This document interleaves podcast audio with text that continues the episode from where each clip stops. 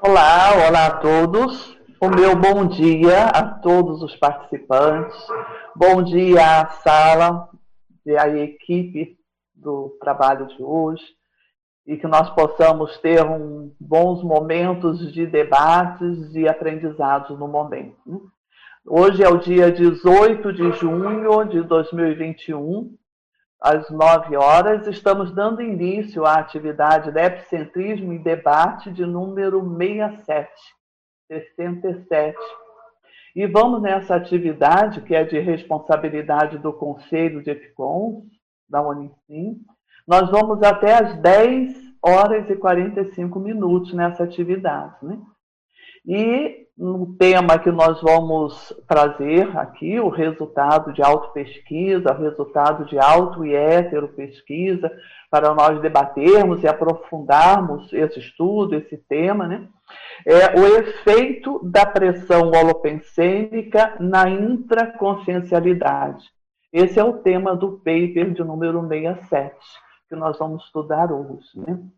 Aos participantes que poderão trazer as suas perguntas e a, as suas participações, tanto através do chat no YouTube, da atividade Epicentrismo em Debate, quanto também no site do Tertuliário, que através do site do Tertuliário, a pessoa também consegue chegar até essa atividade e trazer a sua participação, suas perguntas, seus questionamentos e a sua colaboração, né? Porque o epicentrismo em debate, o próprio nome fala, é um debate, nós queremos muito é, apresentar as ideias e ouvir a opinião e as dúvidas e a, o, as ideias a serem acrescentadas. Antes de ler a definição, como é de praxe do nosso trabalho, eu vou trazer um esclarecimento a respeito do neologismo pensene, porque no tema a gente faz uso desse neologismo, né? E, então, eu gostaria de trazer pensene é pensamento, sentimento e energia. É a manifestação da consciência quando ela manifesta a vontade e a intenção dela.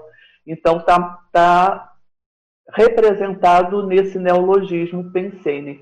A hora que a pessoa pensa, junto com esse pensamento, tem contido aí os seus sentimentos, as suas emoções, o seu corpo emocional sai nesse pensamento. E a energia que propicia a manifestação, a exposição desse pensamento.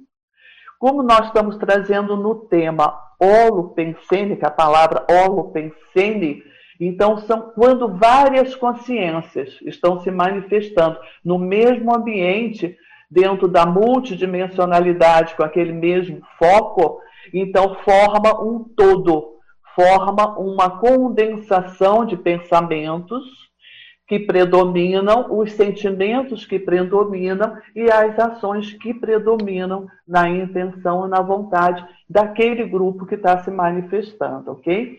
Então, nós temos holopensenes rígidos, saudáveis, positivos. É assim que nós nos manifestamos nas múltiplas dimensões, não só nessa dimensão aqui, dimensão materializada que nós estamos mas nas múltiplas dimensões. E tem também o holopensene numa condição patológica.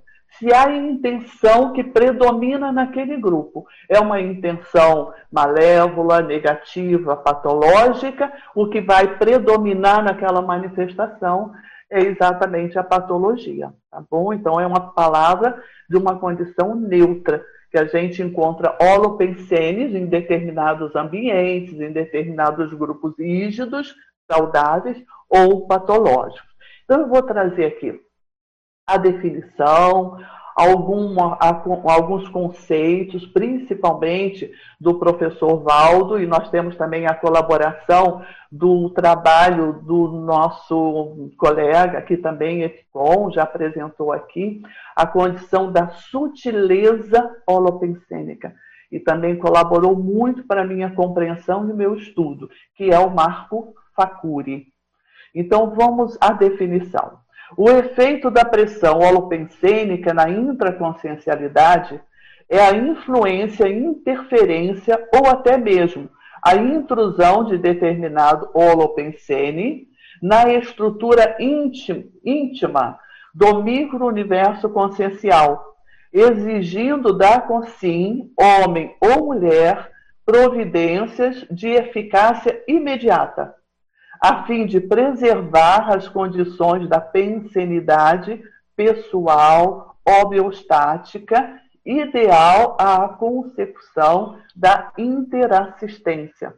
Observe que o que eu estou compartilhando, vocês vão verificar mais adiante, são extra, duas extrapolações, são vivências parapsíquicas no trabalho da interassistência, junto aos amparadores e na multidimensionalidade. Então, é isso que nós estamos trazendo aqui para nós estudarmos hoje. Por isso que na definição está focado no trabalho em si da interassistência. Né? E aí nós temos aqui adiante, na primeira ideia que eu compartilho, é do professor Valdo, que ele diz assim: todos somos, ao mesmo tempo, assistentes e assistidos. Vou compartilhar com vocês que, na minha vivência dessas décadas, focada aí no, no desenvolvimento e numa compreensão maior da manifestação parapsíquica, que é o que eu venho fazendo, né? essa condição, essa frase, ela resume uma condição que eu acho assim importantíssima para o caminhar da gente. Todos nós, ao mesmo tempo, atuamos como assistentes, quer dizer, a nossa vontade, a nossa intenção, o nosso conhecimento, o nosso, o nosso ímpeto de ajudar, auxiliar, participar, isso, isso é preservado, a, a individualidade de cada consciência, de cada um de nós, e ao mesmo tempo estamos sendo assistidos, nós estamos aprendendo com aquilo, nós estamos recebendo orientações de diversos pensenes atuando a favor do nosso desenvolvimento. E aí nós temos mais aqui embaixo, quando o professor Valdo também fala no segundo parágrafo. A reflexão devida no momento é, quer dizer, aqui é a autora que traz, né? No final é que vem a informação. Então, a reflexão devida no momento é: o que significa estar bem preparada para fazer assistência? E como se alcança tal condição garantindo a para-segurança? Sabe-se que o médico está preparado para assistir ao doente, não é isso? O professor está apto para assistir ao aluno. O cientista, pesquisador, se prepara bem para nos oferecer a solucionática de ponta para o problema em questão. E a consciência assistencial, tenepsista, ofiexista, consciencióloga, como se faz bem, como se faz bem preparada para a prática evolutiva da interassistência. Essa essa é a questão básica desse paper. Como? Como que a gente se faz bem preparada para a prática voluntária da interassistência na multidimensionalidade? E aí, na sequência dessa reflexão, o autodiscernimento pode ser obtido por meio da autopesquisa incrementada com reciclagens intraconscienciais constantes. Você tem a autopesquisa, o autoconhecimento, são os autoquestionamentos. Por que penso assim? Por que ajo assim? Por que desejo assim? Qual é o melhor encaminhamento para o meu desenvolvimento? São, são esses questionamentos. Né? E pode ser, e deve ser é, incrementado com as reciclagens intraconscienciais. Então, a maneira de pensar de cada momento nosso pode ser qualificado, mas qualificado para atender a quem? A nós mesmos, para que nós possamos estar mais seguros, mais íntegros com as nossas intenções. E às vezes a gente tem a intenção de fazer algo e o resultado não é bem aquele, né? Está faltando qualificar essa condição. É isso que nós estamos trazendo aqui. Então, tal providência auxilia e sinaliza a prioridade das recins dos autopensenes, identificando-os aos autopostulados ou às convicções íntimas equivocadas, em geral, inquestionáveis, inquestionáveis, inquestionáveis pela própria consciência e aceitas de pronto como sendo verdades absolutas, compondo o holopensene privativo. E bem aí a holopensenologia traz a reflexão e nos esclarece de que o maior holopensene privativo que você desfruta é o micro-universo consciencial, é a sua mente, é o seu mental soma, é o seu paracorpo do autodiscernimento, ou o seu paracérebro, também pode-se dizer o seu solilóquio mais íntimo. Isso é que nós estamos chamando de holopensene privativo.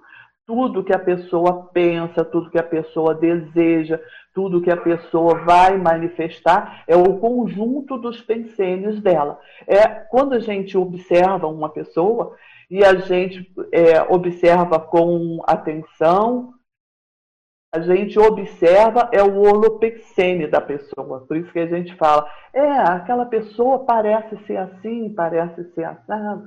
Então, é esse holopensene que nós estamos captando da pessoa. Às vezes, antes da pessoa agir, a gente já tem um substrato da intencionalidade da pessoa, né?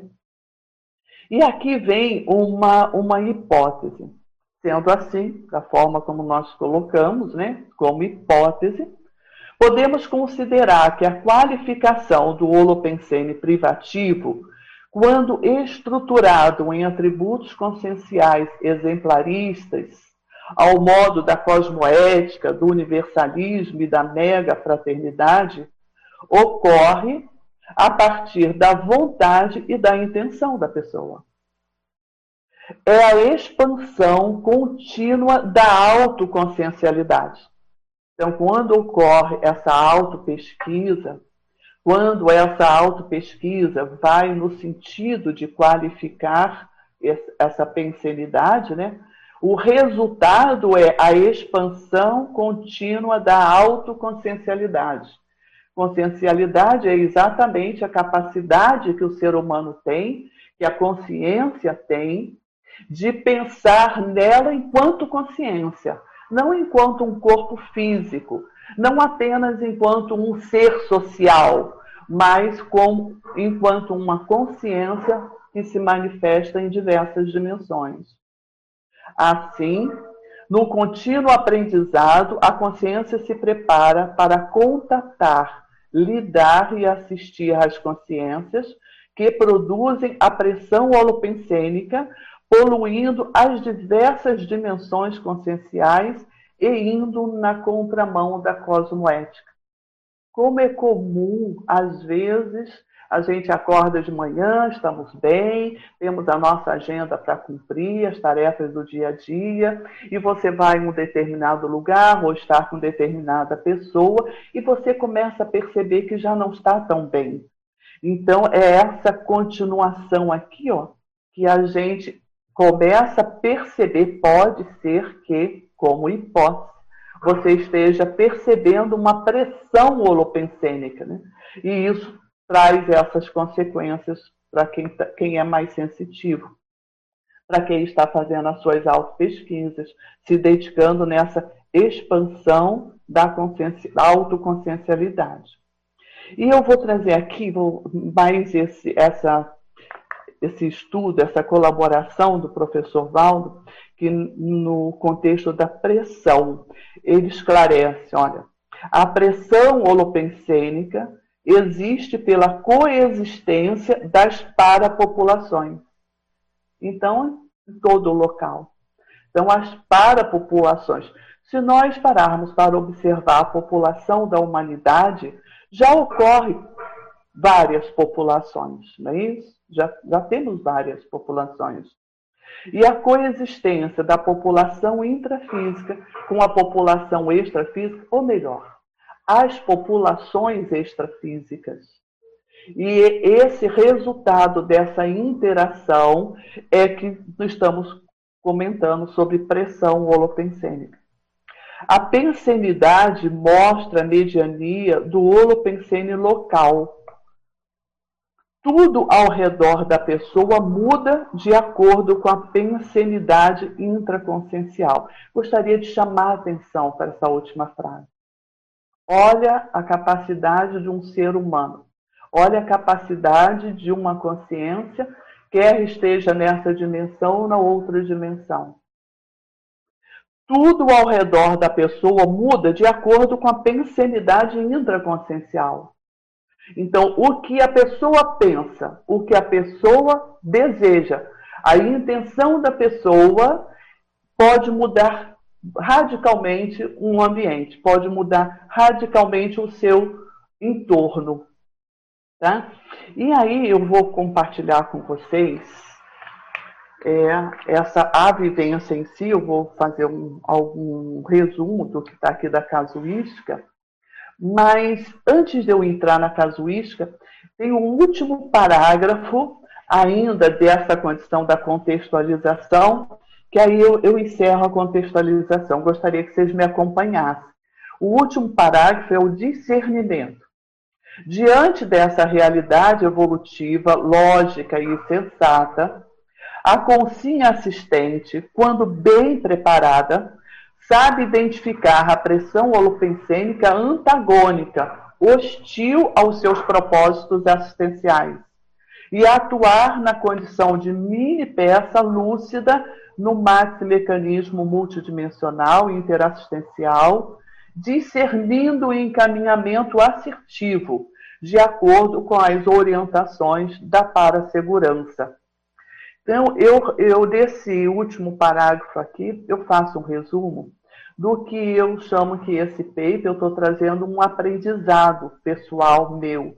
E é um aprendizado prioritário, pelo que é, a minha, a minha, o meu foco, a minha intenção de ir qualificando a minha auto-pesquisa. Então, eu, eu, eu gostaria de compartilhar com vocês. E o que vem acontecendo, que desde o início da pandemia, pelo menos para nós aqui brasileiros, né, fevereiro e março do ano passado, 2020, né, que eu venho registrando uma certa premência da equipe de amparadores. Então, só para contextualizar, eu sou tenepsista há algumas décadas, né? Trabalho com, com, na condição de EPICOM lúcida, quer dizer, trabalho com a energia, eu, eu pratico a interassistência através das energias, né? dentro da comunidade conscienciológica, prioritariamente. Né? E eu venho eu percebendo uma certa premência nessa equipe de amparadores, tanto na TENEPS quanto também fora da TENEPS eu percebi isso, então registrei. E o que acontece é que, às vezes, né, havia determinados momentos que eu percebi o sintoma de sinistrose. Então, esse sintoma de sinistrose é quando a pessoa começa a perceber que algo não está bom, algo ruim pode acontecer, e ela começa a perceber que é, essa informação está chegando até ela. Nesse, nesse, primeiro momento, lá em março e abril do ano passado, já estavam ocorrendo algumas extrapolações na TENEPS, algumas extrapolações com relação aos meus, os meus, as minhas sinaléticas, e fui registrando o que acontecia sem compreender na sua totalidade. Isso faz parte da minha auto-pesquisa, isso faz parte aonde eu encontro dicas para eu reciclar a minha maneira de pensar. É exatamente dessa forma que eu faço e vem trazendo um resultado satisfatório. Então, nessa sensação, é, é, eu me mantinha na certeza de ter realizado o meu trabalho junto com os amparadores. Né? Todas as vezes que eu focava na minha autoconsciencialidade, todas as vezes que eu focava na minha intenção, qual é a minha intenção de estar fazendo essa TENEP, qual é a minha intenção de estar exteriorizando essas energias, e isso clareava, fixava para mim que era a intenção de ajudar, colaborar, me desenvolvendo com esse trabalho. E aqui, na condição da extrapolação, ó, foi nesse contexto que eu trouxe para vocês, que vivenciei duas extrapolações parapsíquicas de significativo aprendizado para mim na realidade da pensenologia, que já trouxe, já esclareci a condição dos pensenes, né? E o que acontece? Quando ocorreu essa extrapolação, eu estava na TENEPSE e eu tinha consciência de que havia muitos pedidos para pessoas internadas com a Covid, estava na UTI, e também vítimas do Covid-19 de um modo geral. Né? Então, além de eu perceber que a exteriorização que eu estava fazendo eu estava sendo, eu, havia colaboração extra. Então, à medida que eu exteriorizava o fluxo de energia, eu via nitidamente através da minha parapercepção, através da minha intraconsciencialidade, que o fluxo tomava uma força maior e uma expansão maior. E na intraconsciencialidade eu registrei essa exteriorização, eu estou como mini peça num maxi mecanismo. Isso, embora eu já tivesse a teoria, naquele momento a prática, a vivência, aquela, aquele experimento estava sendo muito rico, porque eu estava registrando na minha intraconsciencialidade que isso estava ocorrendo. Então, o que aconteceu da primeira vez? É, a parte depois da TENEPS, né, e questionando e estudando, os amparadores me ajudaram com essas, encontrando a teoria de outros pesquisadores e fui compreendendo que ali eu estava atuando de uma, uma condição de mini peça e que esse max mecanismo dos amparadores, dos evoluciólogos, estava impulsionando essa, essa exteriorização em termos de quantidade e qualidade. O que aconteceu como resultado dessa extrapolação? Eu percebi com mais clareza que a condição tem até um paper, é o contínuo aprendizado do EPCOM. Quer dizer, é o contínuo aprendizado de todos nós que queremos dar o próximo passo, que queremos compreender essa nossa existência. Né? Então, é um contínuo aprendizado. E eu pude, além, como, como eu disse, já tinha teoria, eu consegui registrar na intraconsciencialidade como é que ocorre essa situação. E na segunda é, experiência, segunda extrapolação, eu estava dentro da TENET, estava em estado alterado de consciência, estava bem desconhecida, eu já tinha trazido os nomes, né, a demanda dos pedidos de assistência, e aí os amparadores me ajudaram a tomar consciência da minha intraconsciencialidade e do padrão pensênico. Então havia à minha volta o padrão pensênico de assistência, é, motivação, é, de cura, vai dar tudo certo, tudo vai ser superado, e um profundo bem-estar de uma certa fraternidade no ambiente, vamos dizer assim. Então eu registrei isso e registrei que eles queriam que eu percebesse isso. Percebi. No, no exato instante depois desse, eu comecei a perceber o oposto, que é a pressão holopensênica da pandemia hoje. Eu sei que é. Eu comecei a perceber medo, pavor, que aqui no paper eu até coloco num determinado momento a condição da sinistrose a questão da sinistrose é o nome que a gente dá quando parece que tudo está acabado, não tem solução para mais nada, tudo é perigo no ambiente. E eu fui vivendo essa realidade energética, os pensamentos e toda aquela manifestação energética. Quando, num determinado momento, eu vi a diferença de um e o outro, e no que eu registrei num e outro, eu quis ficar no, na, na, na, pressão holopensênica positiva. E eu deslizei o foco da minha atenção, eu deslizei a intraconsciencialidade para eu sou uma tenepsista, eu sou uma assistente, eu estou nesse momento predisposta a exteriorizar minhas energias exteriorizar o foco dessa intenção para ajudar a todos que estiverem necessitados, mas principalmente aqueles que são vítimas do Covid-19. Nesse momento em que eu defini a minha intraconsciencialidade, tudo mudou como se fosse um passo de mágica, mas não era. Isso é técnica. Isso é a essência da conscienciologia, dentro da especialidade pensenologia. E naquele momento, tudo aconteceu com um resultado muito positivo. Terminou a TENEPS, durante o dia os amparadores se fizeram presente novamente e eu, eu, me ausentei, me preparei, dei aquela passividade para eu conseguir perceber melhor, né? É, é o conceito da para-percepção, nós já comentamos aqui, é você expandir a capacidade de você perceber. Então, percebi os amparadores, me coloquei disponível e eles, me colocaram: olha, estamos esclarecendo a você que o que ocorreu, você percebeu as duas pressões holopensênicas, as duas forças de pensamento, sentimento, energia, intencionalidade, vontade. E na hora da assistência, né, eles me ajudaram a deslocar o meu foco para me manter conectada com o holopensene sadio, o holopensene dos amparadores. E o resultado disso você lembra da primeira extrapolação que eu contei em termos de quantidade e qualidade? Ocorreu isso. Na hora que eu deslizei a minha intraconsciencialidade e mantive o foco na pressão holopensênica assistencial rígida, aquilo veio com uma força muito grande e uma expansão muito maior. Então, em termos de quantidade e qualidade.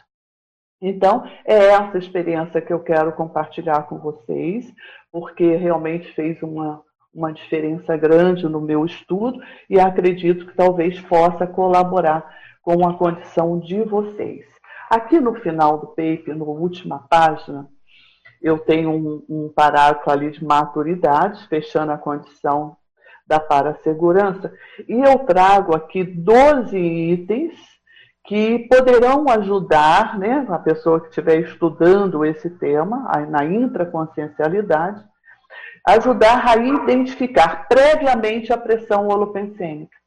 Porque a condição desse previamente, vocês vão verificar aqui no paper com mais, mais tranquilidade, aprofundando a leitura, vocês vão identificar o quanto que é importante rapidamente. E uma outra condição, e eu já passo para as perguntas. Né? Eu tenho percebido nessa época de pandemia é, uma reação que eu acho que não está ajudando muito. Vem determinada pessoa e fala, mas eu estou com muito medo, eu não quero pegar Covid, eu não quero ficar doente, eu estou com muito medo. Aí tem sempre alguém que trabalha no, na negatividade disso. Não, bobagem. Se você ficar com medo, você vai pegar Covid. Você tem que dizer que você não vai pegar e você não está com medo, que aí você não pega. Eu assisti isso algumas vezes. Então eu quero registrar, não é assim. Quando a gente sente medo, muitas vezes é a defesa que a gente tem. Então, se você está sentindo medo, procure ajuda, ajuda profissional. Procure um psicólogo, procure um psiquiatra, procure conversar com você mesma. Se você tiver é, conhecimento das técnicas da conscienciologia, comigo funciona assim. Eu identifico aquilo. É medo? É qual é o sentimento? Qual é o holopensene que eu estou entrando nele? Eu estou começando a ficar viciada. Estou começando a pensar num fluxo de pensamentos. Então, quando eu identifico isso, eu me acalmo através da respiração. Ó Fazendo isso algumas vezes, nosso cérebro começa a funcionar um pouquinho melhor.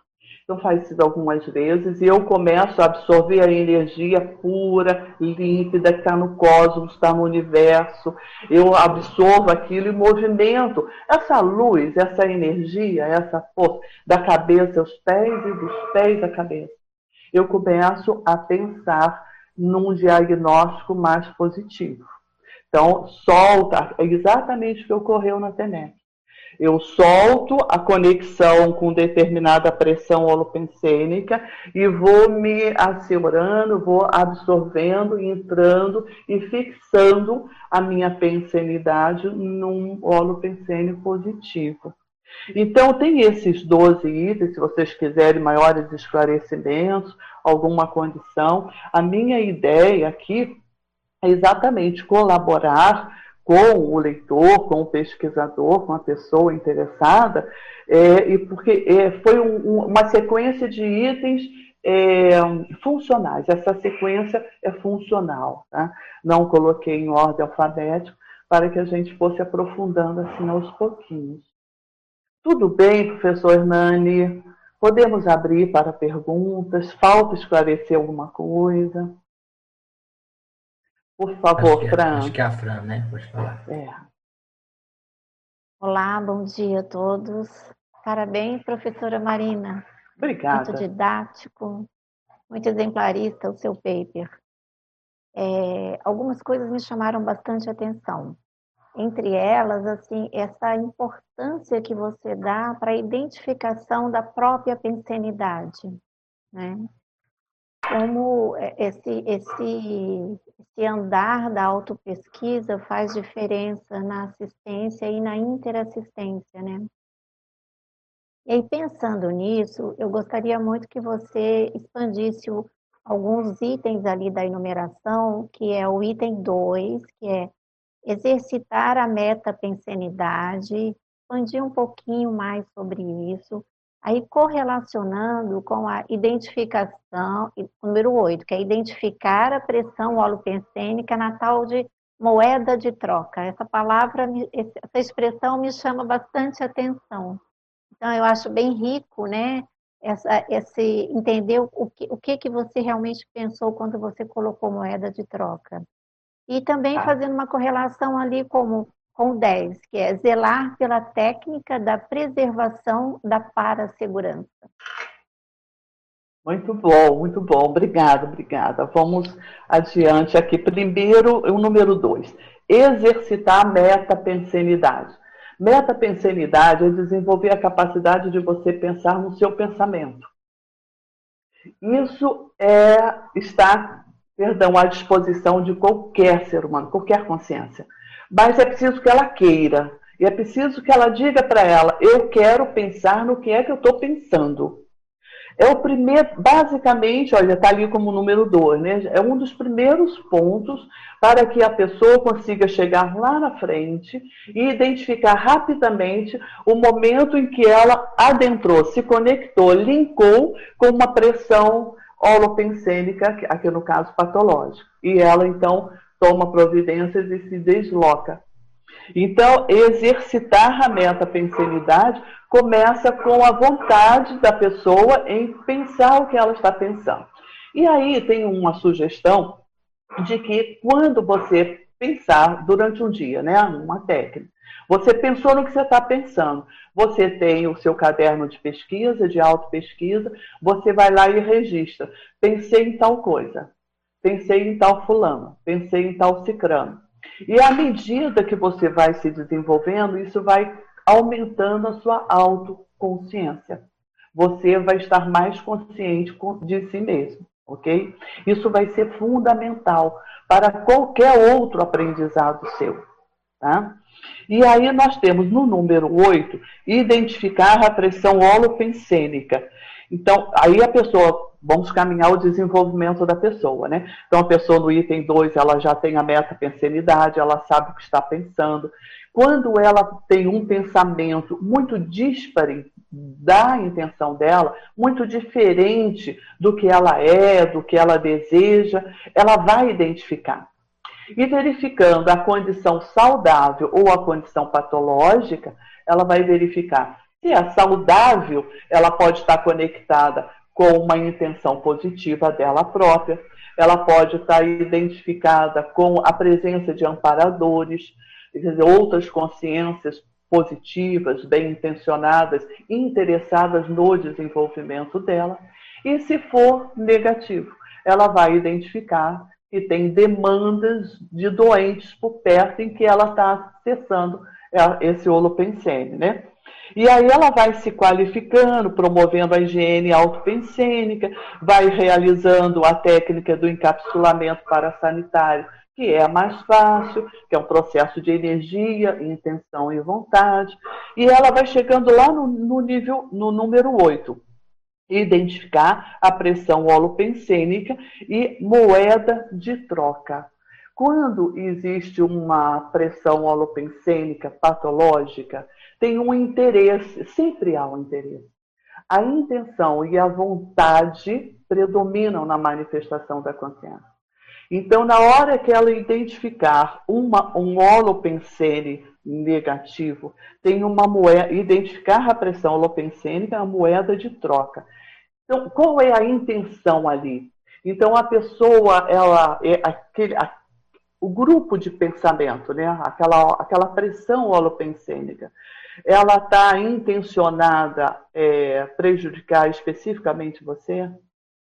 Ela não está satisfeita com a sua intenção de assistir determinados grupos? Vamos pensar, né?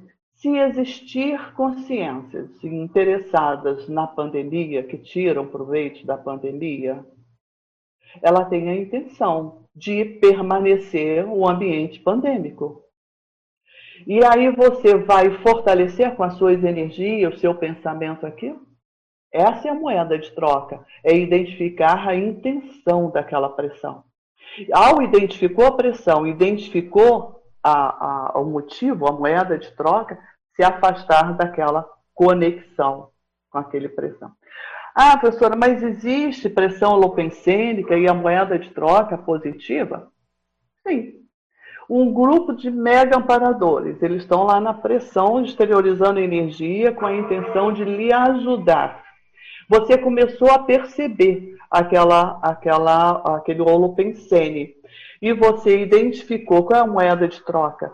Muitas vezes, muitas vezes é um esclarecimento do tipo, Marina, presta atenção no que você está fazendo. Marina, se fizer dessa forma, não pode qualificar o resultado? E eu falo, uau, que ideia bacana. Pode. Se eu fizer dessa maneira, eu posso qualificar essa assistência. E eu troco, então, a maneira de agir, de pensar. E o número 10, zelar pela técnica da preservação da parasegurança.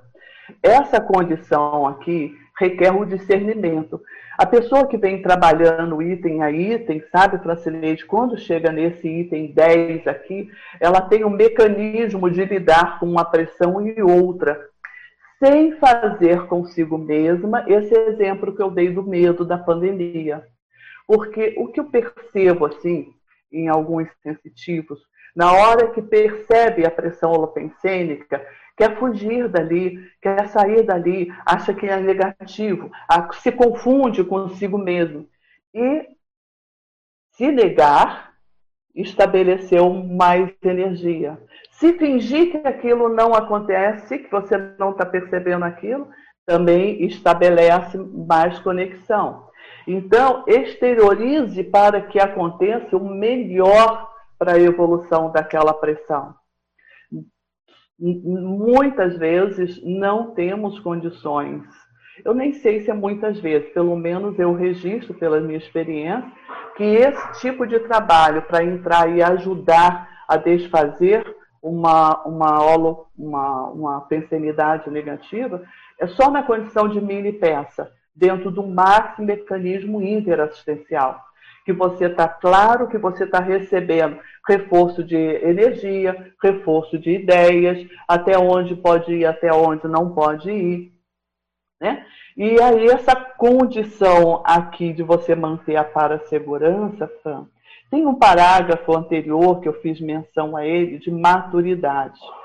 Observa aqui, olha, a postura intraconsciencial de mini peça autoconsciente e o, de, o domínio holossomático da autopensenidade com a atuação simultânea cérebro e paracérebro, agindo nas múltiplas dimensões com certa lucidez, isso é a holopensenidade privada sendo trabalhada desde o início, aqui desde o item 1, né? consegue discernir essa pressão holopensênica dos ambientes, né? E refletindo assim um aprendizado necessário, que é a tal da parasegurança. Essa, essa condição é, dos episódios interassistenciais, essa noção de não arrogância, não se achar totipotente do universo, porque não é.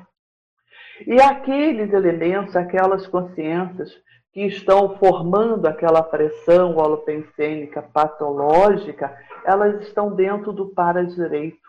O para-direito defende o nível evolutivo delas.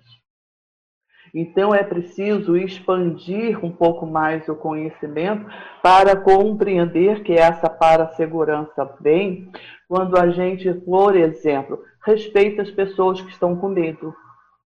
Se a pessoa chega para a gente e fala, eu estou com medo de pegar Covid, eu não quero ficar doente. Então, mas por que você pode pegar a Covid? Olha, você está tomando esse cuidado? Esclarece a pessoa. Você está fazendo isso? Está tomando esses cuidados? Você está tomando um reforço de vitamina C, seja o que for?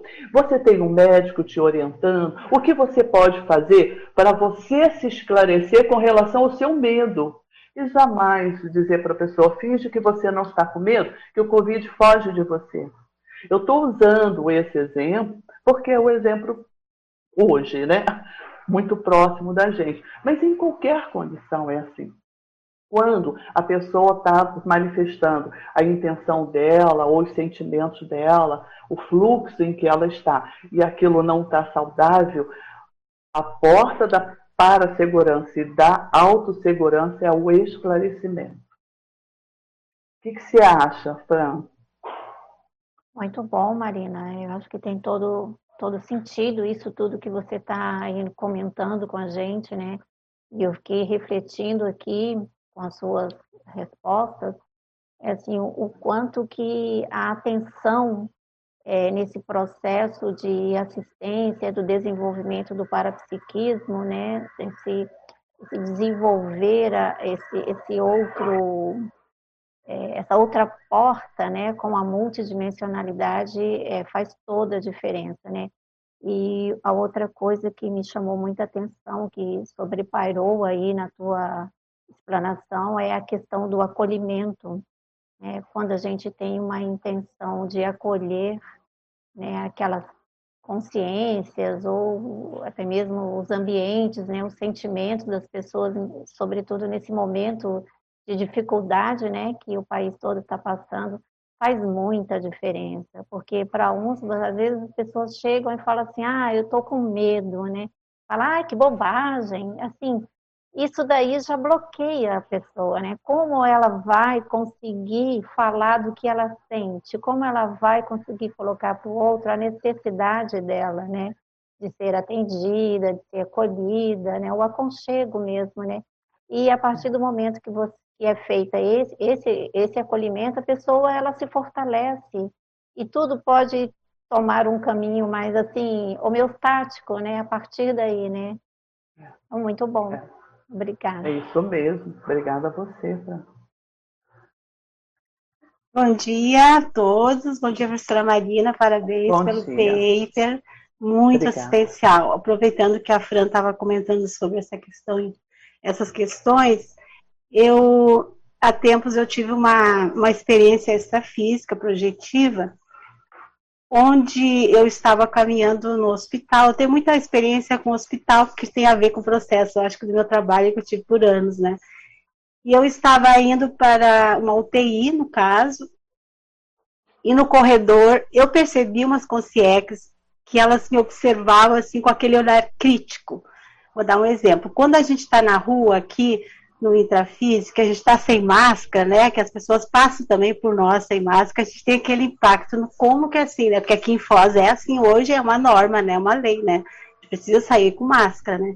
E eu percebi aquele olhar delas assim, eu digo, mas o que está acontecendo, né? Por que, que elas estão me olhando dessa forma? Porque eu estava indo para o meu trabalho ali, astrofísica, eu ia entrando, ia entrando numa UTI. Aí quando eu entrei na porta da UTI, que eu percebi assim, que eu ia estava me paramentando, tudo muito parecia normal, assim, né?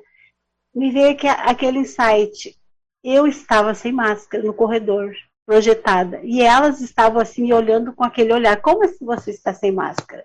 Sabe? Daí eu comecei a perceber o quanto a gente está influenciado, né, as consciências hoje, nessa né, questão de dessomas, é, que estão súbitas, é, que às vezes não percebe todo o processo que estão dessomando, né? O quanto a gente precisa estar atento a essa questão, porque às vezes a gente tem uma, uma pressão relativa, uma angústia, um sofrimento, né? E a gente não dá conta que realmente não é nosso, né? Então precisa dessa lucidez. E quando você traz aquele item ali da contextualização de ressomas, professora Marina, queria que ampliasse um pouquinho mais ali.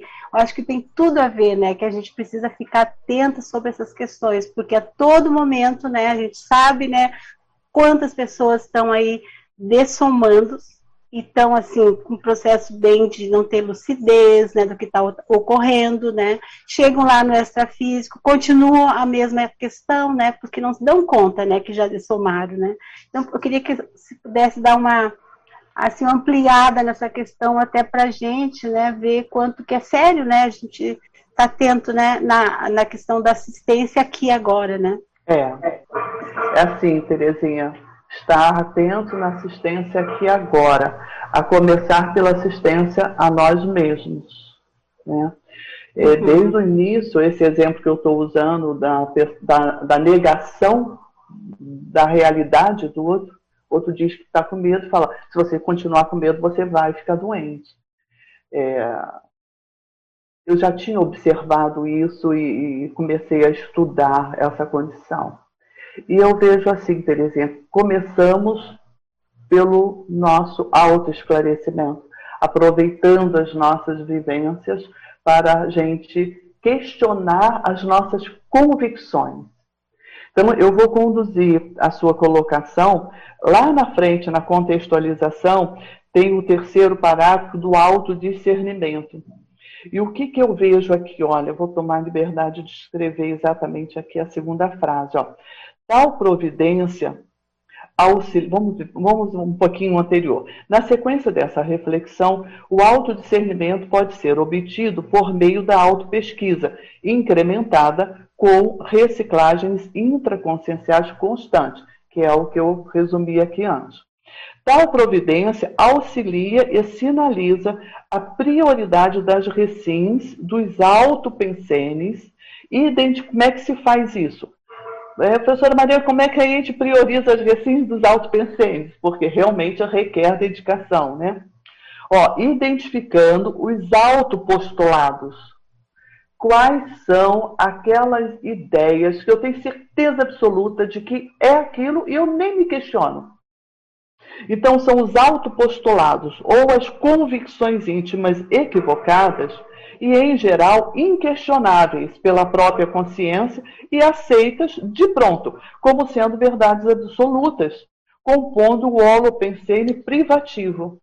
Então, primeiro passo, Terezinha, é a pessoa pensar assim: qual é o conjunto de ideias, de interesses, de intenções que eu tenho dentro de mim, que eu, eu sou formada disso, né?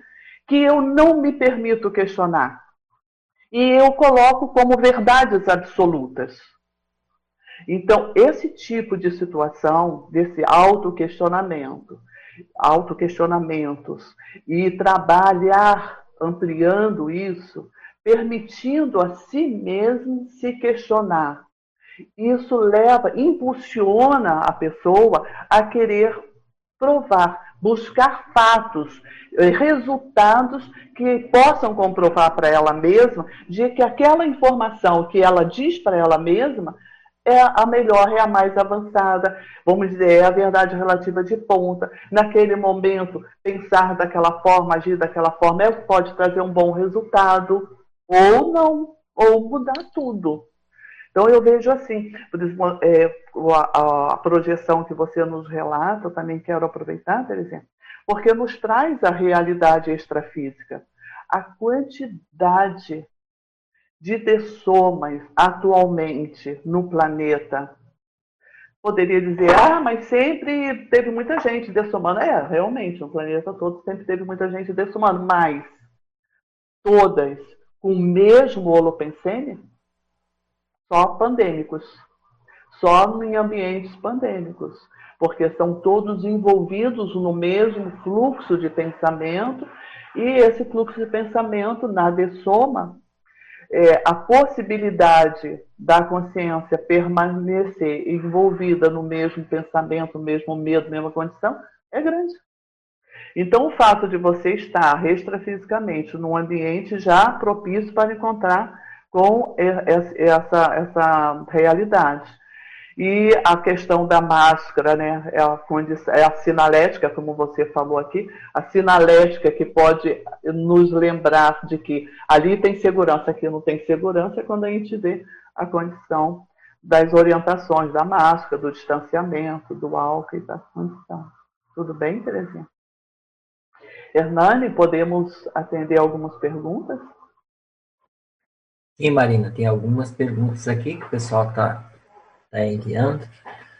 Só lembrando mais uma vez, a professora Marina já falou, quem estiver acompanhando pode enviar suas perguntas tanto pelo próprio site do tertuliário ali, clicando no link para fazer a pergunta, ou se você está acompanhando pelo canal do YouTube, você pode colocar suas observações ali no link e vai ter uma equipe monitorando e aquelas perguntas serão encaminhadas aqui também para o nosso e-mail do Epicentrismo Debate. Bom, Marina, é, você já comentou aqui, tem uma pergunta da, da nossa amiga Marilux. É, ela pediu para você comentar um pouco mais sobre esse parágrafo maturidade. Eu sei que você já comentou, mas se tiver mais alguma coisa para você comentar, fique à vontade. É o primeiro Sim. parágrafo da página 3. Da página 3, né? É, então, minha amiga, de pesquisas e pesquisas, né? É, eu também gosto muito desse parágrafo, eu gostei de como que ele ficou, ele nos traz um resumo que eu acho assim, são ideias, as, ideias e posturas e aprendizados a serem conquistados, né, Marilux? Então você vê a postura intraconsciencial de mini peça consciente, Marilux, tem que ser construída.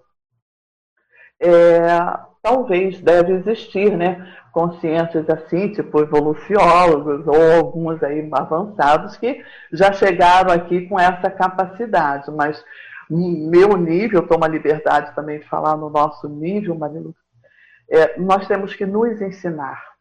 Porque observe, desde que nós chegamos aqui, nós somos assim estimulados a fazer o que a gente quer, o que a gente gosta, o que a gente pensa e vai adiante, desencadeia, como se esses braços e essa cabeça fosse o universo, o cosmos. Aos poucos nós vamos identificando, nós vamos, ó, não é aprendemos, nós vamos identificando que não é assim. E ao ir desenvolvendo, a gente vai chegar num determinado momento vou dar como é que eu comecei a perceber que era preciso desenvolver esse estado íntimo, intraconsciencial de mini peça. Porque não é você ficar plasta, passividade total. Vou usar um exemplo para ficar bem claro. Não é a condição de médium não é a condição de médium, a passividade total e o extrafísico atua. Não, é parceria, é corresponsabilidade, é atuação em grupo. Então, essa condição que tem que ser, na minha opinião, ela tem que ser desenvolvida na intraconsciencialidade da gente, ela começa com aquele parágrafo lá da frente do discernimento. Então, Marilux é assim, no dia a dia, fique atenta. Quando você passar uma informação para alguém ou para você mesma e você nunca se questionou daquilo, e você tem certeza absoluta do que é aquilo, você se questiona, mas é assim mesmo? Isso é assim mesmo? Por quê? E corre atrás, nas mínimas coisas. Quando a pessoa começar a fazer isso, em, coisas da, da rotina dela, do tipo, muito tempo diziam que não podia né, chupar manga, comer manga com leite, né? E, e aí, né? Então hoje eu vejo também eu tenho participado bastante é, de uma proposta que eu considero bem avançada é, na forma, é, o método dos adultos lidarem, se relacionarem com as crianças. E está me trazendo assim bastante satisfação. Assim, eu vejo assim, o futuro vai, as coisas vão, poderão melhorar sim, e mais perto do que a gente pensa. Por quê? É a condição da, é, da educação viva. Então, é, durante muito tempo, criança era tratada como não sabem. Criança é um zero à esquerda. Você tem que ensinar porque ela não sabe. Gente, preste atenção, tem crianças que sabem e podem saber mais do que você. Observa bem, Mário observa. Isso é uma coisa super nova. Então é preciso que a gente pesquise para verificar. Diante de crianças, qual é o nível de percepção da criança que está na sua frente? Qual é o nível de lucidez, até mesmo com relação a conceitos avançados de cosmoética? A gente pode se surpreender. Há crianças que têm noção de cosmoética.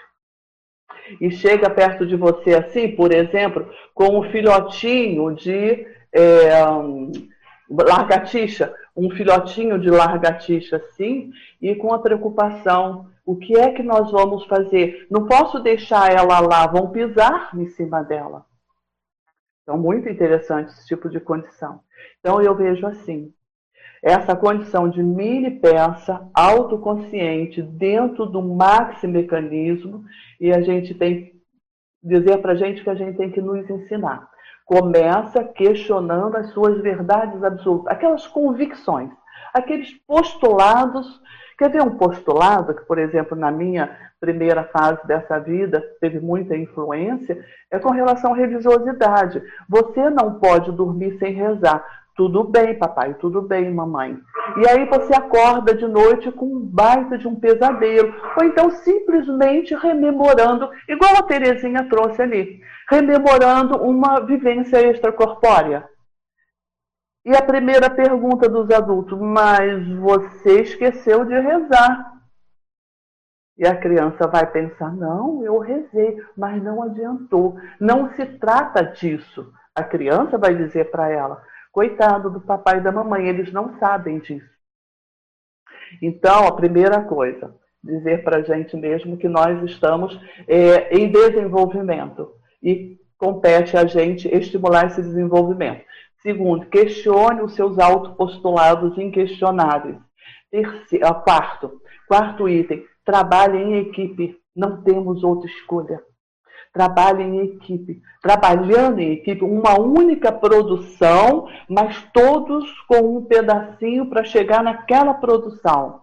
E vai ter determinado momento em que você vai receber uma, uma orientação em que o grupo ganhou, mas você não está entendendo que aquilo é melhor, mas você vai fazer.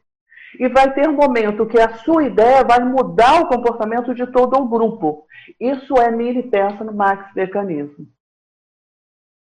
Você acha que está mais ou menos claro, Hernani? Tem algum viés para a gente abordar ainda? Não, achei que ficou bem claro, Marina. É, tem mais algumas perguntas aqui, acho que a gente Boa, pode ir para a próxima, né? Sim, podemos. É, agora aqui a pergunta é do nosso amigo Eduardo Dória, lá de Curitiba. Bom dia, professora Marina. No parágrafo autodiscernimento, na página 1, como podemos identificar nossos autopostulados, nossas autocrenças e convicções íntimas equivocadas e, em geral, inquestionáveis por nós mesmos, que hoje são pontos cegos distorcendo nossa real autoimagem atual?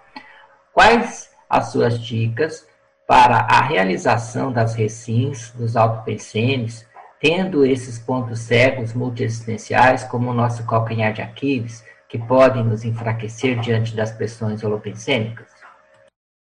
Sim, sim. Bom dia, Eduardo. Que bom revê-lo aqui.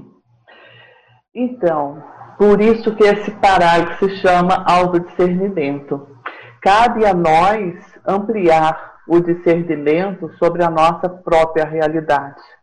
E aí eu vejo uma coerência muito grande com a proposta da conscienciologia, quando ele nos traz a importância da autopesquisa, das autorrecins, e coloca assim, ó, dois pilares de conhecimentos que eu considero assim muito úteis. Eu estou falando isso porque eu faço uso disso, fiz uso e me trouxeram bons resultados. Primeiro pilar é a autoconscienciometria, ou conscienciometria, ou a conscienciometrologia. Nós temos aqui todo um aparato institucional, técnicas, grupos de especialistas né, ligados à, à condição da conscienciometria. E o outro é a consciencioterapia então, são duas especialidades da conscienciologia. E, e, e, eu vou dizer sobre a minha vivência que você pediu, né, Eduardo? Eu não tenho como caminhar sem isso. Eu, né? Pode ser que tenha quem caminhe. Então, nesse, com a conscienciometria, então, aplique as técnicas, aplique o conscienciograma sozinho, depois você aplica o conscienciograma em grupo, depois você questiona o que você respondeu sobre você mesmo. Aí tem dúvida, ficou chateado, não está dando conta de levar adiante, procura consciencioterapia, vai pontualmente, eu quero entender isso aqui a meu respeito. E assim a gente vai identificando verdades absolutas. E, Eduardo, podemos nos surpreender o quanto que nós somos estruturados de verdades absolutas, de postulados. E nós não somos, é, não, não é uma questão de má intenção, é uma questão de percepção. A gente está percebendo que aquilo é aquilo, mas pode ser que não seja aquilo. Tá? E aí, então eu vejo que nesse, nesse suporte que a pessoa se abre para receber o suporte, também é um dos primeiros passos para que nós estávamos falando com a Marilux, de mini peça dentro de um maxi mecanismo. Eu vejo que algumas vezes na produção de grupo, o grupo, é, na produção fica, a produção fica enterrada, porque determinada pessoa, ela manifestou a ideia dela, ela quer que aquele trabalho seja caminhado de determinada maneira, e ela não está percebendo que é um traço da personalidade dela. Ou ela é super detalhista, ou ela é, é rapidinha demais, mas é superficial. Ela não está entendendo é, o contexto novo que o grupo está trazendo para ela. Muitas vezes ela enterra, muitas vezes ela desiste porque ali seria a condição assim é, dela ousar mudar. Então eu vejo que essa condição aqui desse item autodiscernimento é isso. É o próprio trabalho. Eduardo, posso esclarecer mais alguma coisa? como eu coloquei, né, Hernani? Eu, eu também gostei desse parágrafo, né, desses dois, desse da maturidade. É. Eu acho que se nós juntarmos os dois vai ficar bem completo. É. Por favor, Hernani. Tem mais uma pergunta aqui, Marina, que tem a ver com esse parágrafo também. Tá. É quem está perguntando é a Luísa Consciência, lá de Lisboa, Portugal. É, professora Marina, poderia comentar um pouco mais sobre as sutilezas da pressão holopensênica e o quanto elas podem interferir no próprio autodiscernimento? Posso. Olá, olá, tudo bom, Luísa Consciência? Nós estamos, estou aqui, olha, observe, Luísa, esse é o parágrafo que eu falei do paper do professor Marco Facuri. Ele traz, assim, pérolas coisas muito importantes da gente ler, refletir e aplicar, né, fazer os experimentos para verificar o que, que aquilo pode nos ajudar. E, essa ideia aqui que ele veiculou, ó, dessa forma, é fundamental observarmos as sutilezas da pressão holopensênica. A inobservância de tais ocorrências pode levar ao desmantelamento ou atraso do empreendimento tarístico. Luiz, eu estou partindo do princípio que você está aí com a gente desde o início. E eu coloquei, me parece que eu me, me coloquei num, num dos últimos parágrafos. Ah, tá aqui, Luísa. Ó, é o parágrafo do subtítulo Alerta. É o alerta que os amparadores me fizeram após a extrapolação que depois que ocorreu, né, aquele episódio que eu coloquei aqui da TENET, eu fiquei num estado de euforia. Eu fiquei assim desejosa de, igual hoje, assim, de ter muitas pessoas conversando comigo, que eu pudesse me compreender melhor, que eu pudesse ouvir vocês dizendo se o que estou falando é, tem lógica, pode ser assim, vocês têm algo novo, e trazer, você trazer a sua pergunta, para mim, ó, é super proveitosa, tá? Super útil para mim. Então você vê que essa condição desse parágrafo que você falou das sutilezas, eu dei muito valor a esse parágrafo, porque aqui é, é a condição da teoria do professor Marco Facuri, que me, veio ajudar a me esclarecer esse item que está aqui embaixo, ó, alerta. Ó, observações da Equipex.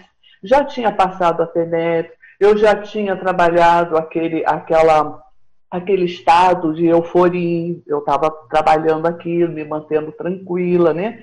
E aí, quando eles, em determinada condição, eles apareceram e me explicaram que dias antes daquele ocorrido, eles já tinham deixado próximo de mim, ou eu próxima, de determinada pressão holopensênica patológica.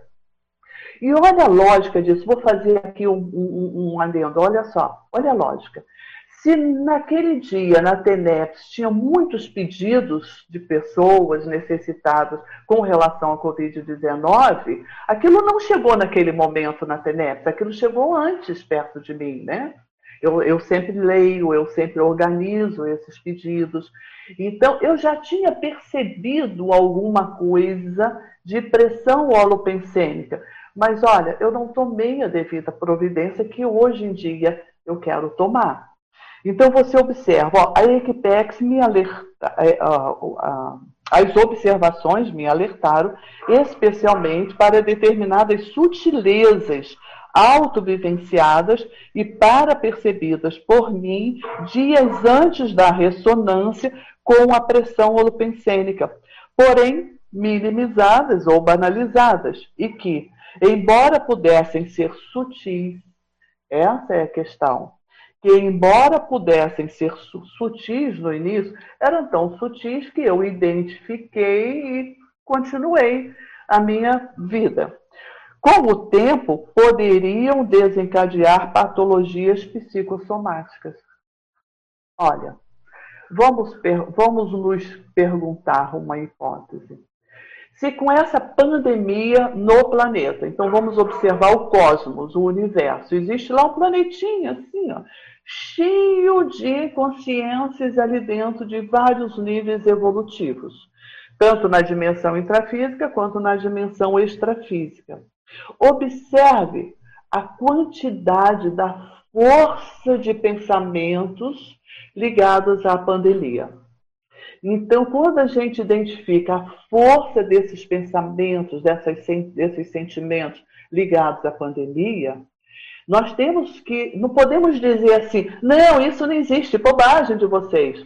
Só vai, como a Francineide colocou, vai perder a oportunidade de ajudar essas pessoas, essas consciências, a se sentirem acolhidas. É o primeiro passo. Calma, vamos pensar. O que você está sentindo? É medo? Quer tomar um antitérmico? Quer, quer algum remédio? Quer que eu te encaminhe até o hospital? Tem muita gente precisando ir para o hospital e não tem como ir para o hospital. Você sabe disso? Eu fiquei sabendo disso recentemente, mas existe isso. Então, você quer ir para o hospital? Eu posso te acompanhar até o hospital? Qualquer informação que alivie aquela necessidade, menos ignorar aquela necessidade, né? Então, observe aqui no alerta que eles me falaram. Fique mais atenta. É isso, Luísa, que é o nosso caminho, é a minha resposta para você. Vamos ficar mais atentas à nossa pensenidade, aquele primeiro item da meta pensenidade. Vamos ficar atentas às nossas intenções, Vamos ficar atentas de como que a gente preenche o nosso dia. É só na intrafisicalidade, tá bom para você? Você estava em frente. Se você deseja algo mais, comece a colocar outras dimensões nessa sua realidade. E que no início pode ser algo bem sutil. Você não voltou a sua intraconsciencialidade para aquela pressão. Mas foi o que aconteceu dentro da TENEP. Mas se eu tivesse focado com mais intensidade, se eu mantivesse a minha intenção focada naquela pressão holopensênica que eu percebi, que é a, pressão holopensênica pandêmica. Se eu tivesse fixado lá, sabe qual teria sido o resultado? Aquela assistência que aquela equipe de amparadores estava preparada para fazer, ou seja, impulsionar energia e deslocar o grupo de consciência para outra dimensão. Essa era assistência. Essa foi a assistência que foi feita naquele momento. Mas poderia não ter sido completada se eu tivesse permanecido com a minha pensenidade focada na pandemia. Então, na hora que eu desfoquei da pandemia e eu permaneci focada neles, na equipe extrafísica de amparadores que tinha a intenção de ampliar a força da energia e fortalecer aquela intenção de deslocar entre as dimensões para uma outra dimensão. Essa foi a assistência que foi feita. Então, aqui no alerta, eles me alertaram depois da TENEP. Isso já no estudo da autopesquisa. Eles me alertaram que, é, com o tempo, poderiam desencadear patologias psicossomáticas. Além de não ajudar, poderia ampliar patologias emocionais. E esse, esse parágrafo que você pede, a questão das sutilezas, o professor Marco Facura, ele colocou a inobservância de tais ocorrências pode levar ao desmantelamento ou ao atraso do empreendimento tarístico. Então, eu vi na prática, no meu experimento tenepsístico, algo que o professor Marco Facuri colocou ali na, na, na teoria do paper dele, do estudo dele. Muito bom, Luísa. Sua observação muito boa. Uma coisa que eu acho é, interessante observar, né, Marina, que eu tenho observado muito, assim, que fica muito explícito nessa pandemia, é que a contaminação holopensênica ela é tão é, é, presente e, e, e, se propaga de uma maneira tão, tão intensa quanto o vírus. Né? Então, existe uma contaminação muito forte de, de determinados padrões de pensamento. Né? Por exemplo, aumentou muito é, pessoas deprimidas, pessoas com medo, aquela sinistrose que você falou, é, muitas pessoas também com sentimento de ódio, de rivalidade, né? É, então a gente vê uma, uma, uma proliferação disso. E quem não está atento a esses holopensenes, elas acabam entrando nessas ondas, né? Ondas de irritabilidade, ondas de depressão, de desafeição, né? E por aí vai, a gente vê que isso começa a ficar cada vez mais presente, né? E uma outra coisa que eu associo também com o trabalho da Reurbex. Se a gente for observar, todo o trabalho da Reurbex nada mais é do que aliviar a pressão holopensênica extrafísica que atua sobre a, o nosso planeta. Né? A partir do momento que você começa a romper com aqueles bolsões holopensênicos extrafísicos, você melhor, mesmo que aparentemente, intrafisicamente, as coisas estão piorando, extrafisicamente existe uma limpeza do holopensene e uma diminuição da pressão do, do holopensene é, extrafísico, patológico, das baratrosferas, sobre a dimensão intrafísica. Então, a gente vai... É, com o desenvolvimento da Europex, observar uma, uma atenuação da pressão holopensênica num nível maior, planetário, né? Eu acho que isso é muito sério, muito importante, e eu acho que tudo isso que está acontecendo faz parte desse contexto. É, Hernani, que bom, que bom resumo você fez. Eu penso como você também, e o que eu pude perceber, essa importância que você falou, né? Porque se por lado de que há nessa dimensão, até falar o nome pandemia já, já estremece e é negativo, existe um motivo evolutivo para isso, né? Existe um motivo evolutivo para isso. E esse motivo evolutivo é o que você colocou, é rollback. Você sabe que me ajuda a compreender esse resumo que você muito bem trouxe, Hernani? É, uma determinada pessoa fica doente. Então, se ela não for ao médico, ela não vai se curar, não vai melhorar. Então, toma providências, vai até o médico. E o médico identifica que está realmente doente, aquele corpo está doente e precisa de uma cirurgia. Gente, cirurgia é horrível. Anestesia é horrível, o ambiente do hospital é horrível e é sempre risco, tem mais, tem riscos, né? Mas olha, é economia de males. E dentro da economia de males é salvar vidas. Após a cirurgia, tudo pode voltar ao normal, tudo tem mais probabilidade de voltar à saúde.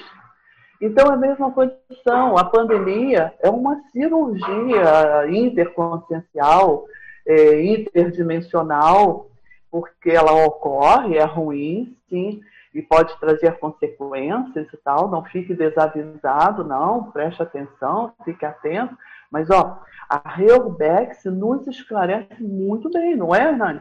Nos esclarece muito bem, porque isso está sendo é, despertado, está sendo encaminhado, grupos e grupos, sabe-se lá quanto tempo adormecido. E aí Talvez... eu digo, não, não que ela seja necessária, mas ela é uma condição inevitável dentro do desenvolvimento evolutivo, a partir de certas condições, por exemplo, da superpopulação, né, da, da intensificação dos contatos, das viagens, de tudo mais. Era inevitável que as, as pandemias iam ocorrer. No próprio Homo sapiens urbanizados, é, o professor Valdo já mencionava isso, que, que, ia chegar muitas, ia acontecer muitas pandemias em função da superpopulação né, e das, dessas intensificações dos contatos. Muito então, bem lembrado. Faz parte do processo, né? Faz parte do processo. Vamos procurar colaborar como a gente pode, qualificando a gente mesmo, né? Você também me fez lembrar a, condi a condição da resistência a reciclagens, né? Tem essa a superpopulação, tem esses comportamentos que, puxa, não muda. Hernani, gente, vamos pensar, o nosso planeta está em guerra. Há uma parte do nosso planeta que humanos matam humanos. Né? E não são assim, né? Como, por exemplo, houve época que se tinha o duelo. O duelo a pessoa vai com as próprias pernas, né? Para lá, vai duelar, né? Vai guerrear. Mas olha, não é isso. Não é guerra, humanos matando humanos. Não, não, não, tem, não tem justificativas para isso. Mas então vamos compreender essa abordagem da pandemia talvez como um mal menor, talvez como um, por mais desagradável que seja, e traz consequências, mas olha, vamos tirar vantagens disso, vamos tirar proveito disso, né? E principalmente se inserir de uma maneira positiva dentro disso, né? Ser um Sim. agente de assistência e não de potencialização dos problemas, né? É. Essa que é a questão.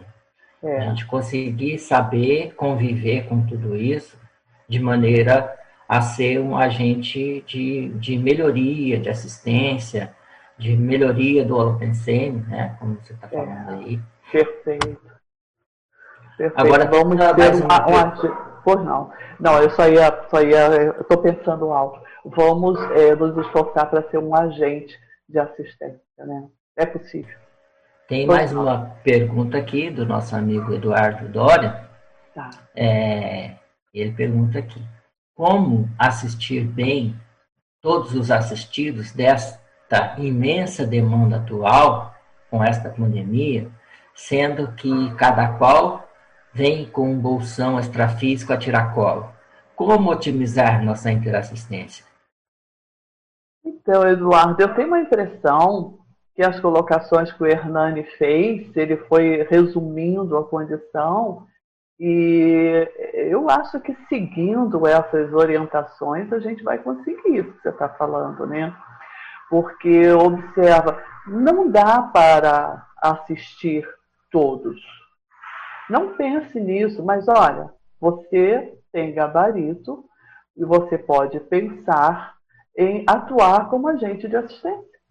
É, e se mantendo como mini peças do Max Mecanismo, o Max Mecanismo vai te usar bem. E na hora que você tiver na, assim, na condição limítrofe de atrapalhar a assistência, eles vão te fazer o alerta que está aqui embaixo. Quer dizer, Dória, da próxima vez, fique mais atento a isso, olhe, preste atenção naquilo. E o Hernani também colocou uma coisa que eu acho que é bem é, uma orientação, uma su sugestão para o que você está perguntando, né? É, mude a sua pensenidade. Mude a sua pensenidade. Por melhor que a minha pensenidade seja, eu posso qualificá-la. Se começar a pensar em querer assistir com mais qualidade, você se qualifica. Pelo menos a minha, minha experiência é essa. Se você começar a pensar nos evoluciólogos, por exemplo, né? Eu, eu questionei que assim, cadê os evoluciólogos desse planeta? Cadê os serenões? Eu tinha uma, teve uma época na minha vida que eu, eu, eu entendi que tinha serenões responsáveis por esse planeta. O que, que é? Estão dormindo? Não. São técnicas de assistência com enfoque multidimensional, com o enfoque do para-direito, eu acho que foi uma colocação, não sei se da Terezinha ou da Francineide, mas hoje eu me lembro daqui, uma condição do para-direito. Né? Para nós, humanos, né, é, andou fora da linha, né, castigo nele. Mas tem determinadas situações que para você quer exercer o seu poder sobre o outro de castigá-lo, ou você quer, na sua infraconsciencialidade, que aquela consciência ou aquele grupo de consciência se manifeste com mais cosmoética e com mais universalismo. Se quiser isso aqui, primeiro acolhe e se prepara. Se prepare, porque num determinado momento você vai perceber a pressão holopensênica patológica muito perto da sua intraconsciencialidade. Isso é viável da gente permanecer equilibrado, pensando em técnicas de assistência, estratégias assistenciais. Sempre que eu falo em estratégias interassistenciais, de imediato meu pensamento ele se conecta com a condição dos amparadores, de equipex, porque é uma condição de equipex. Né? Estratégias interassistenciais é uma tarefa de Equipex. Porque, é, acima de tudo, eu no momento eu estou com sim. Por mais que eu queira uma estratégia multidimensional, e isso é importante, que a gente queira, que a gente pense, que a gente desenvolva pensamentos com abordagens multidimensionais. Mas olha, as técnicas que o Hernani colocou, multidimensionais, elas estão sobre a responsabilidade de Equitex. Então eu acho assim, Dória. Eu acho que isso que você falou, Marina, é a chave de tudo. Porque o, o Dória falou aqui, né, da, da questão da, de cada assistido vem com um bolsão, né? É, para isso, a solução é justamente isso que você falou. Pra, já que o assistido vem com o bolsão, o assistente vem com uma Equipex. Porque você vai assistir o assistido e o bolsão junto. É isso que é assistência que precisa ser feita. Por isso a TEDEPS, por isso a importância da gente chegar na UFIEX, né? porque assim a gente vai qualificar essa assistência nesse nível multidimensional, não é isso? Muito bom. Muito bom, exatamente isso. Quer dizer, cada um, cada doente vem com um bolsão. Perfeita a sua colocação, concordo. Mas olha, nós, tenepsistas, nós interessados em colaborar e assistir, nós não vamos sozinhos. A nossa arrogância de saber, Dória, já foi trabalhada. A nossa arrogância do saber é um dos postulados que eu identifico em todos nós. Estou falando da humanidade, estou falando de nós mesmos, nós, nós humanos. Né? Nós viemos com a arrogância do saber e voltando à infância, a nossa chegada aqui. Nós fomos preparados, trabalhados para ter essa, isso que hoje chamamos de arrogância do saber. Porque a competitividade entre os humanos ela é intensa entre a personalidade, as personalidades sociais, como nós somos, somos seres sociais, ela é intensa né, na condição da sobrevivência. Mas o mau hábito de ficar por aí impede fazer isso que você está falando, Dário. Mas o que permite isso é quando a, a gente trabalha a condição de mini peça no maxi mecanismo. Você está dentro de uma Equipex você tem que estar preparado. Aí no paper também coloco isso. Tem que estar preparado para isso. Então se prepare. Se prepare para isso, né? E vai preparando a sua intraconsciencialidade, que aí, como o Hernani muito bem colocou, você vai com uma equipex e auxilia aquele doente com o bolsão dele. Não pode jogar o bolsão fora, não, né, Hernani? Marina. Hernani, a Terezinha tem uma. É. Por favor, Terezinha aproveitando ali na enumeração, isso que você está falando, no item 5, que fala observar a sinalética anímico enego parapsíquica. Eu queria que você falasse um pouco a respeito disso e falar novamente sobre o item 11, que, que seria como neutralizar, que a gente percebeu através da sinalética, né?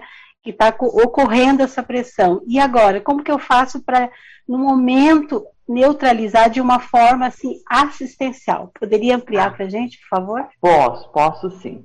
É, e, e, realmente elas estão é, interligadas. Aliás, as duas estão interligadas, né? É um, é um contínuo aprendizado. Então, número 5, observar as sinaléticas anímico, energo, parapsíquica. Então, essas sinaléticas são os sinais que o sensitivo ele aprende a ensinar ele que quando determinado sinal ocorrer, ou em termos somáticos, ou em termos paraperceptivos, a gente percebe que alguma coisa é, extrafisicamente, no, no universo extrafísico, está ocorrendo. E está interferindo no universo intrafísico, né? Então tem, é, existe um, estampido no ouvido, às vezes uma narina fecha sem motivos é, físicos para aquilo, né? E, às vezes determinados sinais na cabeça, determinados chakras, né? Nós é, é comum a gente ouvir é, estudos e falas e comentários sobre os sete chakras. Nós temos muitos chakras. Nós somos é, é, um robozinho conectados por esses chakras para que esse corpo se mantenha obedecendo a minha vontade, a impulsão das minhas energias. Estou falando minha, mas é ser humano, né? De uma consciência intrafisicalizada para se manter aqui. Mas a gente, em geral, passa sem perceber que isso está acontecendo, né? Às vezes a pessoa está com mal-estar, alguma coisinha, uma pressão na cabeça, e já logo toma um, um antitérmico, toma um analgésico, mas que tal perceber o seu estado vibracional? Que tal perceber como está o ambiente em termos de energia? A sua. Professor Valdo sempre perguntava assim: o que você estava pensando antes de ocorrer esse sinal, essa sinalética? Ó, o detalhe da pensenidade. Professor Valdo, ocorreu isso assim, assim, assim. Isso pode me ajudar a compreender? Sim. O que você estava pensando momentinhos antes de acontecer esse sinal? Aí já se foi. A pessoa que não está acostumada a auto-pesquisa, ela não registrou, ela nem sabe o que pensa, né? E às vezes nem sabe que está sendo pensada. Então, a importância de se observar as sinaléticas começa exatamente disso. É um caderno e caneta. Eu sugiro caneta mesmo. Depois você bota no computador e faz o que quiser. Mas aí, é, vem um sinal e aquele sinal, logo a seguir, ocorreu um fenômeno parapsíquico, teve uma impressão, percebeu a presença de alguma consciência, vai registrando tudo. Vai haver um momento, e realmente chega um momento, que aquilo faz parte não da sua segunda natureza, ela é a sua natureza você convive tanto com o barulho de que alguém toca a campainha aqui. Se tocar a campainha aqui hoje, vai ser horrível, porque vai me atrapalhar. Eu estou sozinha aqui em casa. Mas se tocar, eu sei que alguém está lá. Como que eu sei? Está tudo fechado, a porta está fechada, mas eu sei que alguém está me chamando. Isso são as sinaléticas. E a condição de neutralizar a pressão holopensêmica, Terezinha, está ligada a essa condição que eu trouxe como exemplo de a pessoa chega perto da, da outra, né? E, ah, eu estou com medo, eu não quero ficar doente, eu estou com medo de pegar Covid. A pessoa, bobagem sua! Não, não tem que ficar com medo. Se você ficar com medo, vai ser pior, hein? Eu não estou falando do que me contaram, eu estou falando do que eu assisti algumas vezes. Talvez vocês tenham assistido coisas parecidas. Isso é para não fazer. Isso é o que não ajuda. Na hora que você faz isso, é, as consciências que estão naquele bolsão, fazendo aquela pressão, muitas das vezes elas não estão com a intenção de causar mal, elas simplesmente pertencem ao cosmos elas pertencem ao universo igual a você. Então, se você pode perceber aquela pressão, primeira coisa é identificar a moeda de troca que está aqui em cima. E qual é o interesse? Elas estão com medo da pandemia? Ou será que o interesse delas é porque elas não sabem que de somado não estão mais se manifestando nessa dimensão? Ou será que o interesse dela realmente é político? Pode ser. Será que o interesse dela vem de uma ligação do passado com o seu desenvolvimento e elas estão muito aborrecidas porque você hoje consegue fazer uma porção de coisas boas e elas estão aborrecidas que elas não conseguem? Não vai dizer para elas, ah, eu não sou mais suas amigas, vocês são minhas amigas do passado. Não dá, não, não vai resolver. Até pode experimentar, mas às vezes que eu experimentei não traz bom resultado. Então, ó, acolhe aquilo e mantém o ponteiro da sua consciência. Você é uma assistente. O professor Hernani falou isso ainda há pouco. Você é uma assistente, você é uma tenepsista, ou você é uma consciencióloga, ou você é uma pessoa lúcida. Eu estou ciente aqui. Existe uma pressão. Então, você mantém como o professor Valdo também falava, mantém a pressão holopensêmica, ele mantinha na UFEX dele. Então, se você não tem um MUFEX constituído, mantenha ela na lateralidade. E você busca a conexão com a sua EQPEX. Busca a conexão. Ah, professor, eu não tenho uma EQPEX. Busca a conexão com as características de uma EQPEX, com as características de um amparador. Busca a conexão do esclarecimento. Depois que você identificou a moeda de troca, é igual o diagnóstico. Quando o médico faz o diagnóstico certeiro, ele atua e a doença está resolvida. Seja você um profissional da saúde, seja você um profissional dessa pressão, dessas pressões holopensêmicas, esses bolsões que existem. Tem funcionado, Terezinha. Eu estou gostando melhor desse resultado. Está claro? Você quer, mais, quer fazer mais alguma consideração a respeito? É bem claro, obrigada, professora Maria. É, eu, eu acho isso. Não é que seja difícil, né? Não deveria dizer que algo é difícil, mas é algo a ser auto-ensinado e traz bom resultado, por exemplo. Pois não, Fran? Professora Marina, ali na interassistência, a última frase, compreendi que havia me faltado a devida experiência tão necessária para a segurança, para o sobrepairamento da situação. Quando você escreveu isso, Marina, qual foi a mudança? Qual foi o pulo do gato ali que aconteceu dentro da tua intraconsciencialidade? Quando eu percebi é, a pressão holopensênica, eu toquei a minha agenda intrafísica sem nenhum movimento específico para aquilo. Eu gostaria de ter feito o que eu acabei de resumir com a colocação da Terezinha. Eu gostaria de ter parado tudo e eu poderia ter feito isso. Ter me ausentado da minha agenda intrafísica. Eu percebi e dei continuidade como se nada tivesse ocorrido. Mas eu tenho que ser honesto e dizer, eu percebi. Então, o que, que eu gostaria de ter feito? Percebia, ok, não, não, não vou me desesperar por isso. Mantenho na lateralidade, né? E tomo providências. Poderia ter dito assim é, para o meu marido: você pode servir o jantar aí, fique à vontade, e eu preciso atender a uma demanda. Eu iria para o meu quarto da FENEP, você sabe, você sabe onde eu moro, então sabe que eu tenho uma estrutura que facilita, eu poderia ter feito isso. Ir para o quarto da FENEPS, eu absorver as energias do cosmos, as energias imanentes, só de absorver as energias imanentes já ia mudar a condição, eu ia perceber melhor. Eu ia movimentar as energias com mais vigor, eu ia exteriorizar as energias com mais vigor. Talvez, como hipótese, já que você está perguntando, a gente vai trazendo esclarecimento. Talvez, se eu tivesse feito isso, não teria sido necessário aquela Equitex se manifestar com tanta ostensividade na minha TENEPS naquele momento.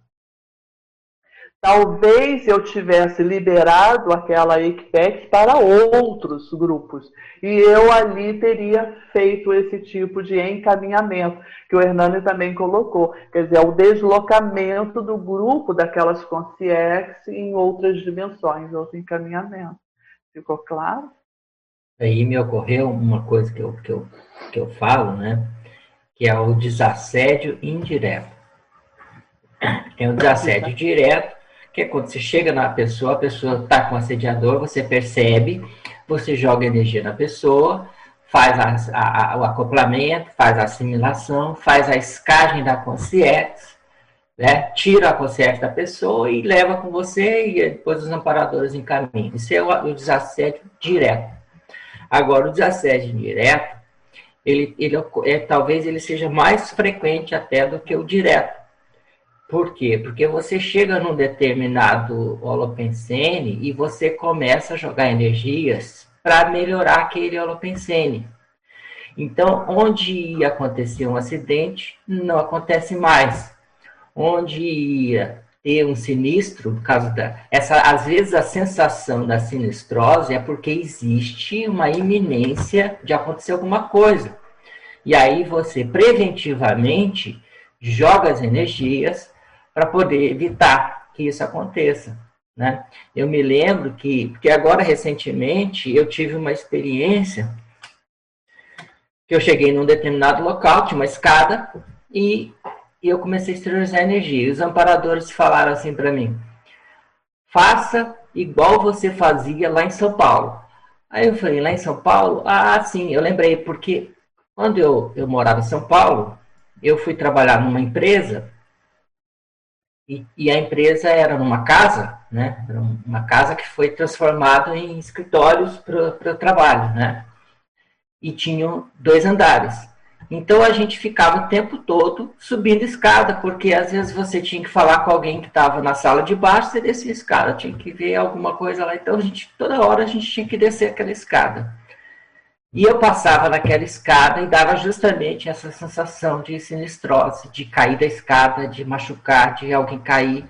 Então, o que eu comecei a fazer? Eu comecei a subir a escada e descer todas as vezes, jogando energia para limpar a energia da escada para ninguém cair lá.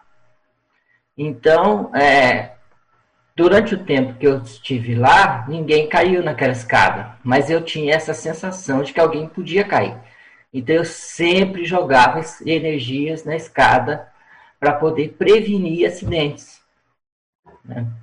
Então isso é o desassédio indireto. Você já desassedia o holopensene, o ambiente, para evitar o assédio, né? ou para dificultar a presença do assédio. Hernani, posso usar a sua fala, né?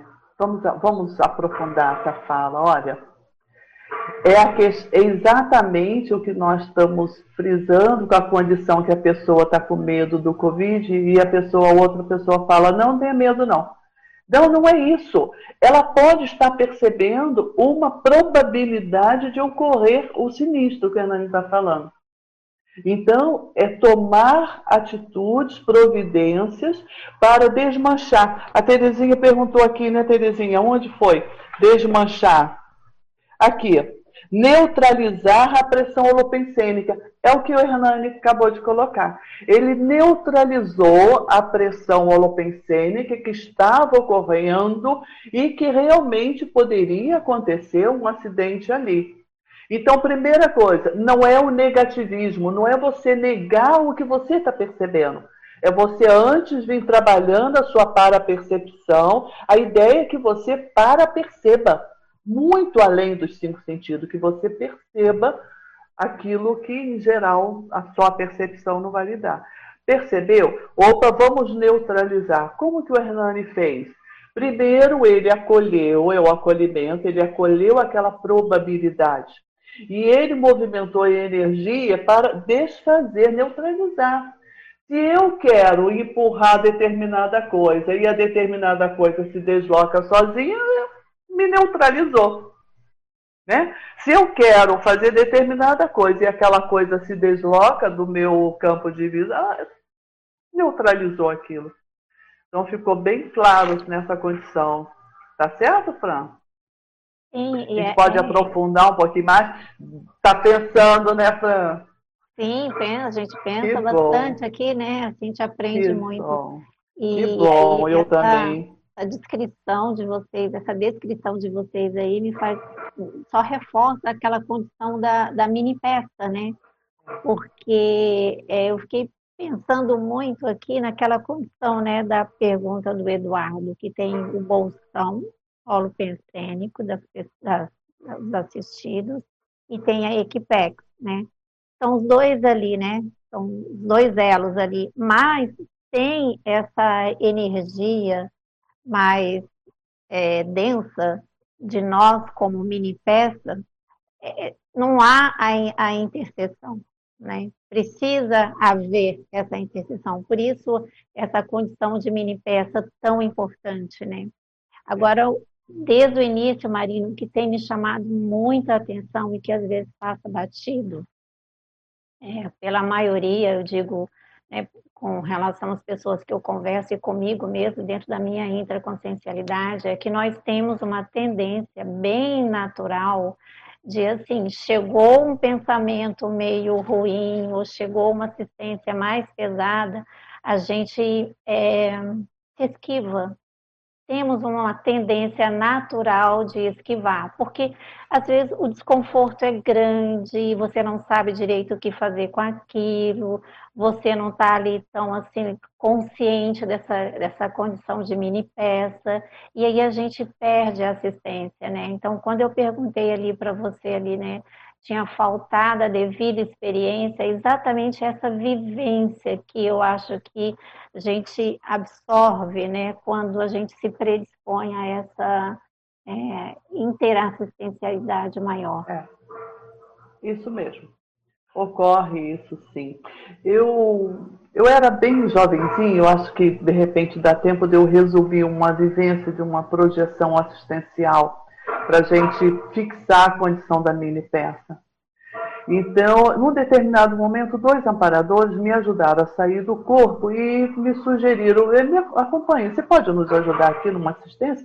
E eu fui acompanhando e adentramos um quarto, um, um ambiente de uma senhora, já de uma, uma certa idade. E essa senhora estava sentada à beira da cama com um terço e ela rezava o terço na mão, tá? E ela estava muito concentrada. E eu perguntei, sim, mas é, como eu posso ajudá-la? E eles falaram assim: é, utilize, nós sugerimos que você utilize a, o senso de maternidade que você tem, você sabe, e utilize para ajudar ela, porque ela está pedindo assistência para o filho dela. Mas nós já passamos para ela que o filho dela foi assistido. Não, não, não vai acontecer o que ela quer, o que ela desejaria para o filho, mas o filho dela está assistido. E não conseguimos é, fazê-la compreender que ela foi assistida. Nós estamos aqui. E aí, na hora que eu cheguei próxima a ela e eu auscultei, quer dizer, a questão do, do acolhimento, né? Eu auscultei o pensamento dela, eu não disse para ela, não precisa ficar pedindo porque seu filho foi assistido. Eu, digo, eu disse para ela assim, eu sei que você quer que o seu filho seja assistido. Ele vai ser assistido. Você pode descansar que ele vai ser assistido.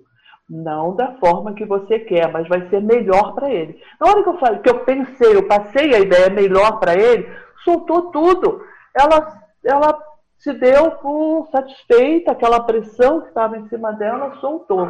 E eu, até hoje, eu fico pensando, porque eu questionei a eles. Mas é, era para fazer isso, mas por que eu? Por que vocês não fizeram? Por que eu? Então ele falou que é, para acontecer a assistência acontecer, tem que ter sinergismo, tem que ter várias coisas que o Hernani trouxe aí de exemplo. Tem que haver liga, tem que haver liga. Não é só psicologia, tem que haver liga, tem que haver sinergismo, tem que haver os iguais. Então, na hora que o Hernani está subindo e descendo as escadas e ele percebe a pressão holopensênica do, do sinistro, sinistrose, é, o próximo passo é acontecer o acidente. E ele atua de forma, ele acolheu aquilo, ele se associou a uma equipe, amparadores, e ele conseguiu fazer aquele, deixa eu pegar de novo a palavra da Terezinha aqui, neutralizar a pressão holopensêmica. Tudo bem? Não banalizar as parapercepções. Né? É, a questão da pergunta que você me perguntou é isso. Eu banalizei, eu falei, atendo isso depois. E a questão da prioridade primeira, né? A gente demora um pouquinho mais à frente para. É, Marina, a gente já está aqui quase no finalzinho. Isso, é, é verdade. É, tem só um comentário aqui, mas não é uma pergunta, é um comentário, eu vou colocar. Pois não. É da Márcia Paola Perrucci. É, bom dia, professora Marina, muito esclarecedor seu paper. Quanto mais, quando mais jovem, por desconhecimento, eu tinha muitas repercussões negativas relativas à pressão alopecêmica. Ela identificou isso que ela tinha quando mais jovem.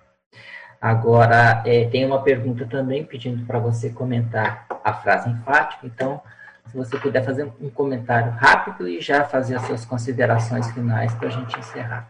Tá bom, tá bom, vou tentar. Eu só quero um comentário a respeito da pessoa que falou agora, como é que é o nome dela?